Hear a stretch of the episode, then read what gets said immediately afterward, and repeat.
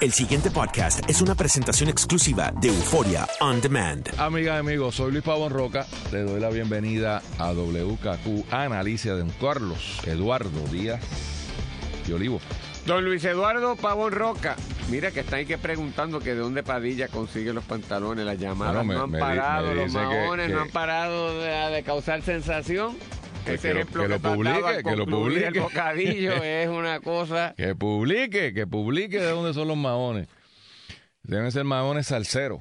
A la gente le gustó ese ejemplo como tú lo explicaste. Bueno, sé, lo entendió todo el mundo. Todo el El- mundo. el He recibido punto- comentarios de todo tipo. El punto está hecho. Mira, eh, hoy, obviamente, la noticia del día, y habrá que estar pendiente, este, estamos aquí nosotros eh, en el pregame, no en el postgame, el postgame será por la tarde. Eh, pero a base de lo que plantea el periódico, fundamentalmente, la Junta le está diciendo embustero al gobierno.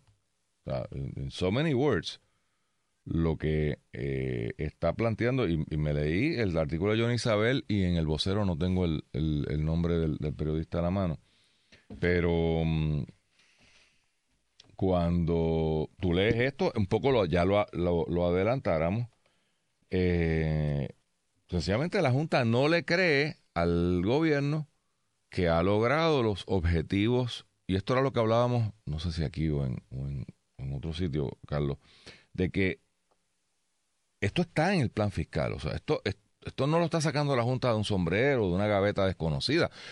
Cuando se estaba negociando el presupuesto y se estaba negociando el, tema del plan fiscal, que son como que dos caras de la misma moneda, tal vez no dos caras de la misma moneda, pero ciertamente una cosa debe reflejar la otra.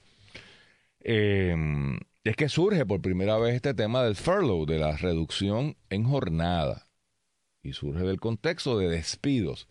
Y la Junta dice, bueno, pues tal vez no haya que despedir a nadie, pero ciertamente para lograr unos ahorros que permitan la operación viable del gobierno, va a haber que reducir el horario. O sea, hay que generar unos ahorros.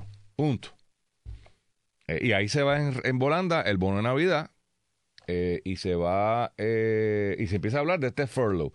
El gobierno reacciona negativamente y la Junta en lo que yo entendí en aquel momento, y creo que todavía tengo, tengo la misma opinión, en una especie de intento de paz, de, un- ofrecimiento, una rama de olivo de la Junta al gobierno, que puedo entender que no quiere entrar en guerra con el gobierno. O sea, si yo soy la Junta de Control Fiscal y me mandaron aquí a resolver un problema presupuestario, mientras yo pueda tener al gobierno, ¿verdad?, cantando mi canción, mejor, porque ciertamente a palo limpio las cosas a veces dan más trabajo. A veces hay que dar palo, pero da más trabajo.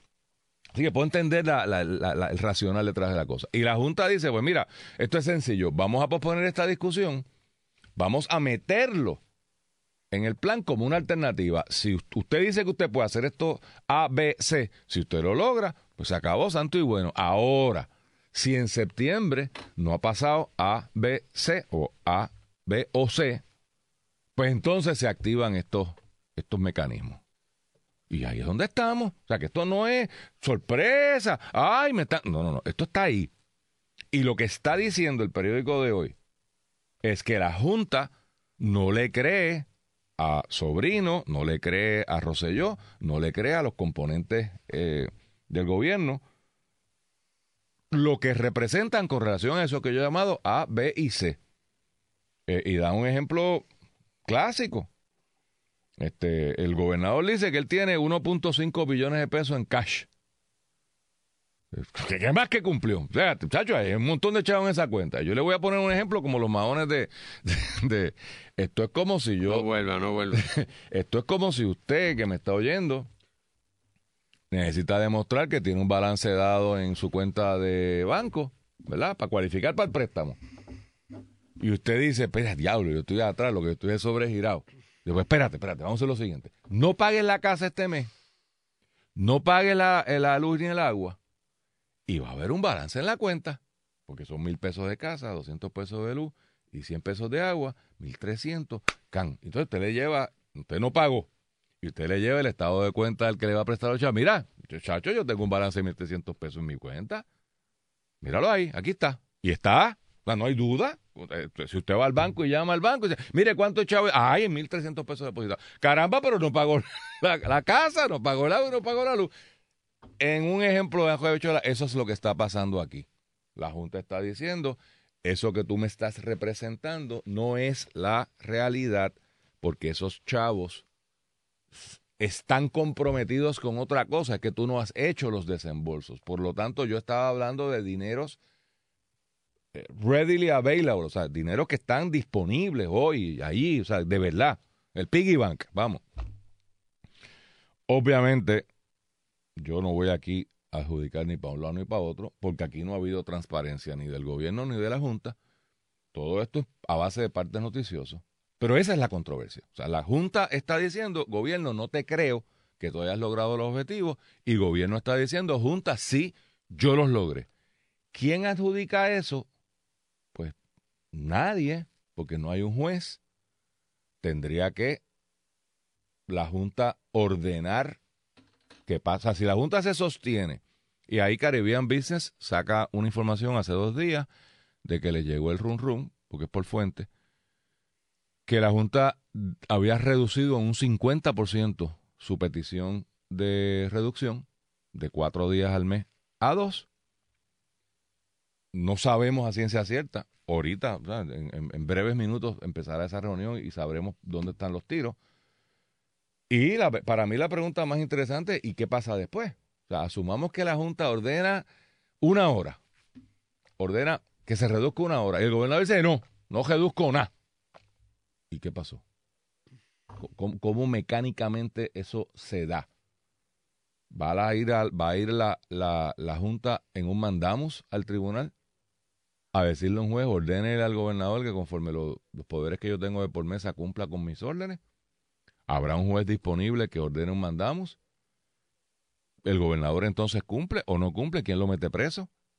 Porque el desacato es el único remedio en estas cosas o un takeover, no sé, que la Junta de momento coge el gobierno y, saca la hacienda por un lado y empieza a firmar cheques, o a no firmar cheques. O sea, hay, hay unos problemas aquí mecánicos que vamos a ver si esta batalla, porque es una batalla, y hay una línea trazada en la, en la arena, y yo creo que aquí al final del día, yo creo que vemos un, ejemplo de me, medir fuerzas, a ver quién se atreve a qué porque como este proceso va a coger los próximos 10 años, ciertamente los próximos 3 años y medio de esta administración, porque no hay elecciones hasta aquí a 3 años y medio, pues yo creo que están midiendo quién, quién, quién tiene qué, dónde y qué va a hacer.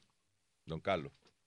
Pues mira, como tú comenzaste diciendo, ciertamente la Junta no está satisfecha con la manera en que el gobierno ha ido ejecutando las representaciones que supuestamente entiende que le hizo en el plan fiscal y en la cosa presupuestaria, porque según da a conocer la prensa, y estoy leyendo de Johnny Isabel como, como tú estabas haciendo, pues hay unos 440 millones en recortes operacionales que aparentemente la Junta entiende que no se han materializado.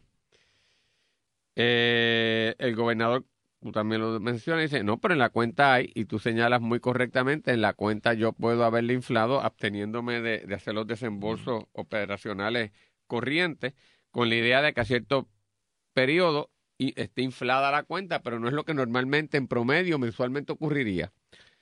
Y probablemente la Junta ha tomado eso en cuenta.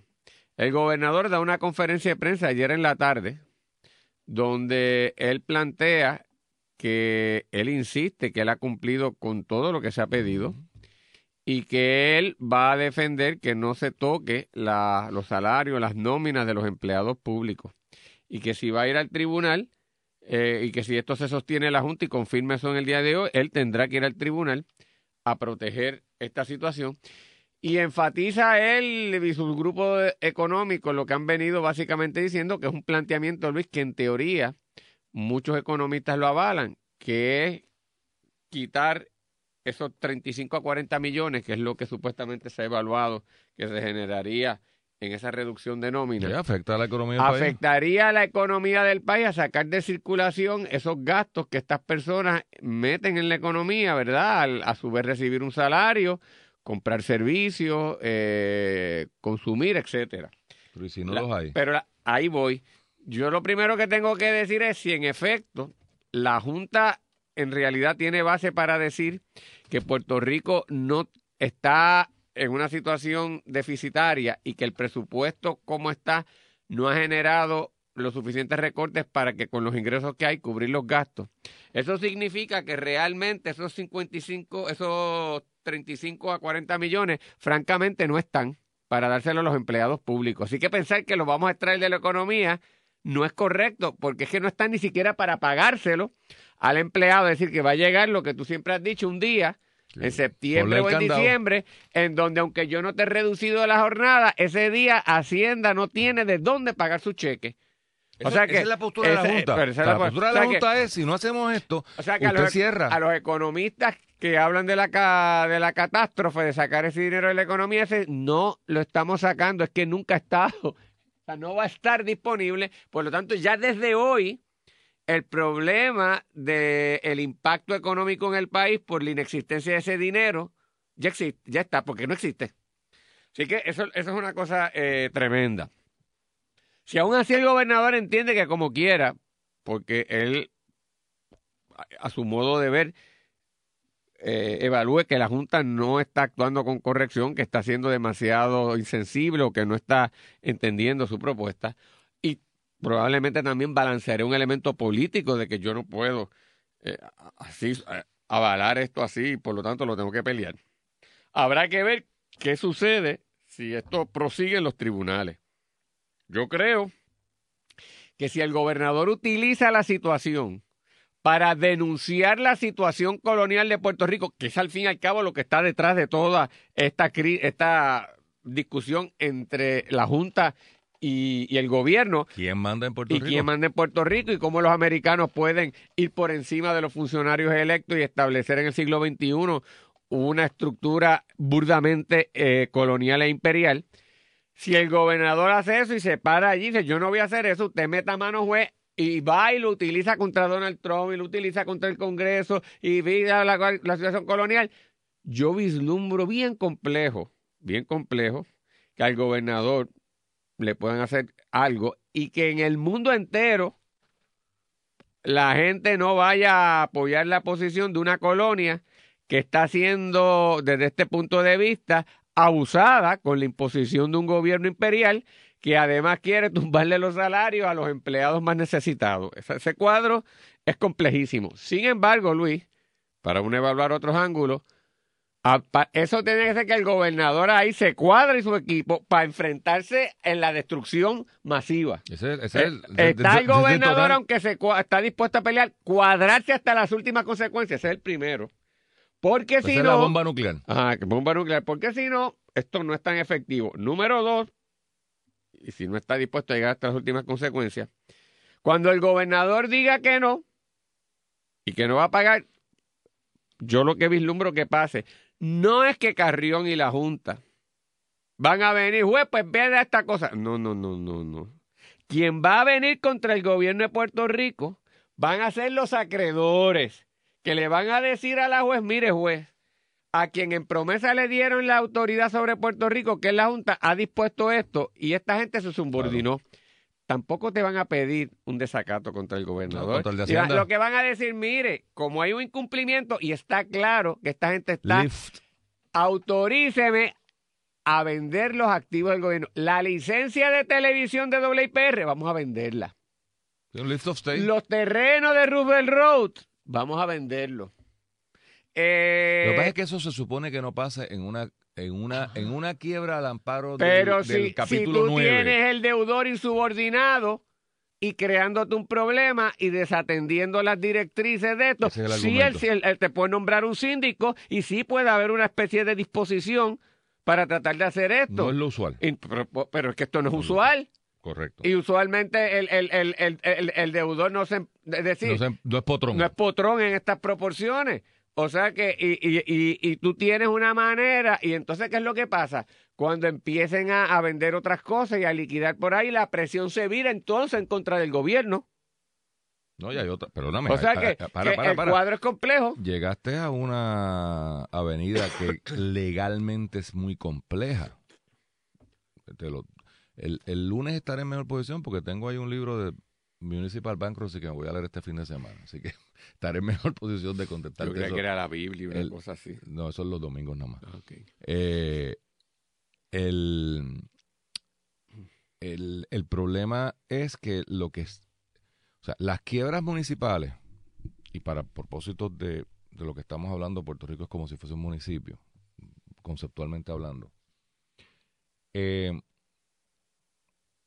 distintas a las quiebras de negocio, tienen que reconocer que es un going concern, que es una operación que continúa y que tiene que continuar. Si mañana tú quiebras la empresa privada más grande que a ti se te ocurra, Amazon, que hoy pensaríamos que es imposible, que pues, pues no pasa nada. O sea, pues vendrá otro que será este Potomac, qué sé yo, otro río. eh, y se repartirá ese mercado. Ah, se- se- se- hay una composición del lugar. Ahora, cuando es un gobierno, pues, pues, pues, no, porque tú no vas a cerrar Detroit, o sea, tú no vas a acabar. La isla no le vas a poner. Pero le pones un síndico bajo la dirección del tribunal. Pero te estoy diciendo que eso no está usualmente contemplado porque la premisa es que los, que, que los jugadores, los stakeholders, lo- la gente interesada está clara de que esto es para resolver el problema, no es para trancar el juego. O sea, no hay, no hay tranque de dominó. Correcto. Es como yo acomodo la ficha para que todos ganemos. Porque supuestamente aquí, o sea, no podemos perder vista que en la legislación de promesa el- la función del síndico la está haciendo la Junta. Correcto. Pero la Junta en sí lo que va a decir es, como yo en mi casa de síndico tengo alguien, un, un- una persona que operacionalmente se ponga a dirigir a Puerto Rico, porque el que estaba hasta ahora, que es el gobernador, se volvió potrón y no está siguiendo las directrices de, de- de este tribunal. Y eso pudiera pasar. Fíjate, pero ahí te digo yo que esto entonces también es... bueno, se convierte en la tierra de Apache. sí. Fíjate qué interesante que de lo que en algunas veces hemos acusado a algunos miembros del Partido Popular, están ese, ese virus picó- Contagioso. contagioso. Mira lo que dice Cristian Sobrino. La realidad es que hay que reconocer que en Puerto Rico hay un solo gobierno. Ese gobierno lo lidera Pedro Rosselló, eh, Ricardo Rosselló. Licenciado, no. En Puerto Rico no hay un solo gobierno. No, yo no sé cómo es que usted llega a esa conclusión. Le hace promesa. El Congreso de los Estados Unidos dijo que Puerto Rico está bajo su tutela y que ellos lo gobiernan y pueden aprobar y desaprobar todas las leyes que ellos quieran con relación al territorio as they see fit, como ellos entiendan correcto.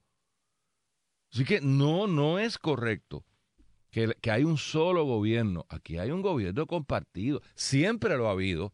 Antes de Pueblo versus Sánchez Valle había un gobierno compartido, había unas jurisdicciones compartidas, etcétera, etcétera. Y después de Pueblo Sánchez Valle no Tal hay vez lo un que Cristian gobierno. está diciendo, y de nuevo estoy especulando, que bajo la concepción de promesa, Y la- si, los bien muebles. es, si bien es cierto que la Junta es como un síndico, el ejecutor del síndico operacional es el gobierno de Puerto Rico y el gobernador, pero no hay espacio para sustituir al gobernador, que es lo que entonces Pero tú acabas de decir que que es mi argumento que yo diría que podrían hacerlo, es lo que parece decir, eso no está contemplado en promesa y te tienes que chupar a lidiar con el gobernador Pero ¿qué es tú acabas de decir que se supone que sea? Un ejecutor de la política de la Junta. Ah, pues chico, y si no ejecuta. Pues no sea sé, que- la ley no contempla la destitución del gobernador. Oh, es lo que me ley- parecería decir, ¿no?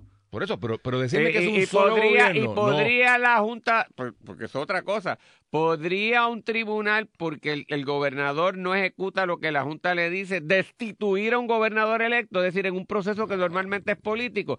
Bueno, la Cuidado, Junta no, la digo el tribunal. El tribunal. Pues Ah, no que- o sea, sé, yo no, sé, ahí o sea, estamos lo que en- me- yo creo que a eso es lo que se atrevo- refiere Cristian, no y el punto no es absurdo. No, pero como está fraseado, parece desconocer que no es correcto. El gobernador de Puerto Rico ya no manda nada, Carlos.